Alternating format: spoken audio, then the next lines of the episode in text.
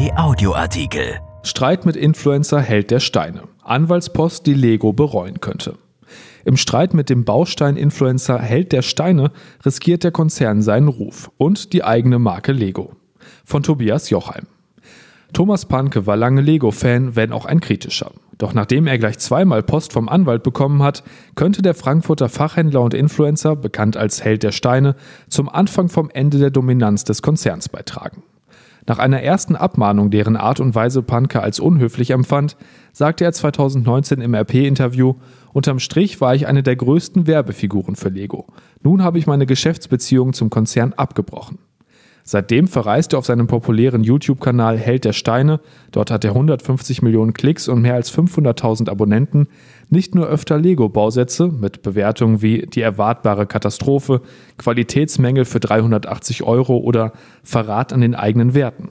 Auch und vor allem verschafft er anderen Bausteinherstellern eine Plattform.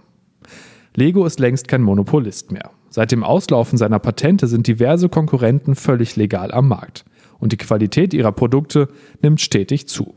Dass Panke diese Bausteine hier und da ebenfalls als Lego bezeichnet, will ihm der Konzern nun per Unterlassungserklärung verbieten.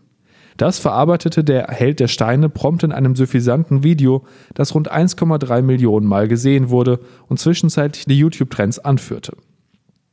So trat der ebenfalls sehr YouTube-affine Kölner Anwalt Christian Solmecke auf den Plan.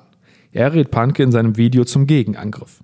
Seiner Meinung nach sei es durchaus möglich, dass Lego längst losgelöst vom Markennamen verwendet werde als Bezeichnung für alle steckbaren Plastikbausteine.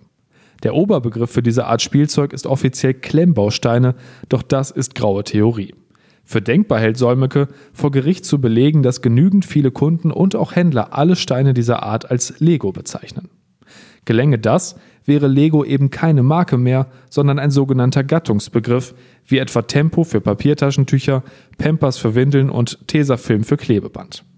Ein YouTube-Nutzer skizziert zugespitzt, wie ein solches Gerichtsverfahren ablaufen könnte. Zitat: Thomas Panke zeigt dem Richter einen Klemmbaustein. Herr Richter, was ist das? Richter, ein Legostein. Prozess beendet.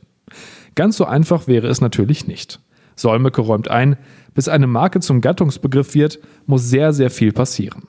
Dennoch gehe der Spielzeugriese mit seinem Vorstoß ein, Zitat, großes Risiko ein und erreiche womöglich das exakte Gegenteil des Gewünschten.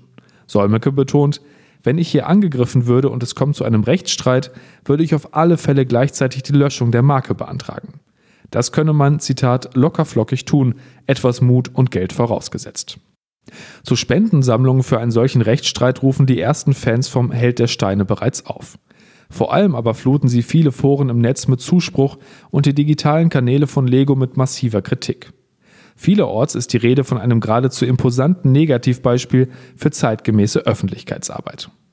Schon nach der ersten Abmahnung des Helden der Steine hatte das Juristenfachmedium Legal Tribune gefragt, ob ein juristischer Erfolg gegen einen Influencer, Zitat, tatsächlich das erhebliche Risiko wert ist, dass das Unternehmen dadurch eingeht. Die Antwort, im Zweifelsfall lieber nicht. Doch Lego macht trotz einer damals nachgeschobenen Entschuldigung denselben Fehler erneut. Und der streitbare Panke nutzt die Vorlage mit Vergnügen, um einmal mehr massive, aber im Detail fundierte Kritik an Preisgestaltung und Qualitätsproblemen seiner alten Liebe Lego zu üben. Zitat: Die haben Probleme, und zwar große. Er betont seine Unabhängigkeit von Lego wie auch den konkurrierenden Herstellern Bluebricks, Kada und Kobi. Er sagt, wer die Steine herstellt, ist mir völlig egal. Hauptsache das Produkt ist gut und es kostet einen gescheiten Preis. Die angemahnten fünf Videos hat er inzwischen gelöscht. Aber dass er die Idee von Anwalt Solmecke registriert hat, hat Panke flott signalisiert. Danke für die vielen Informationen, schreibt er unter das Video des Anwalts und ich lerne tapfer hinzu. In seinem eigenen Beitrag erklärt er, dass alle sie benutzen, scheint nicht die Definition für Gattungsbegriffe zu sein, es muss erst vor Gericht geklärt werden.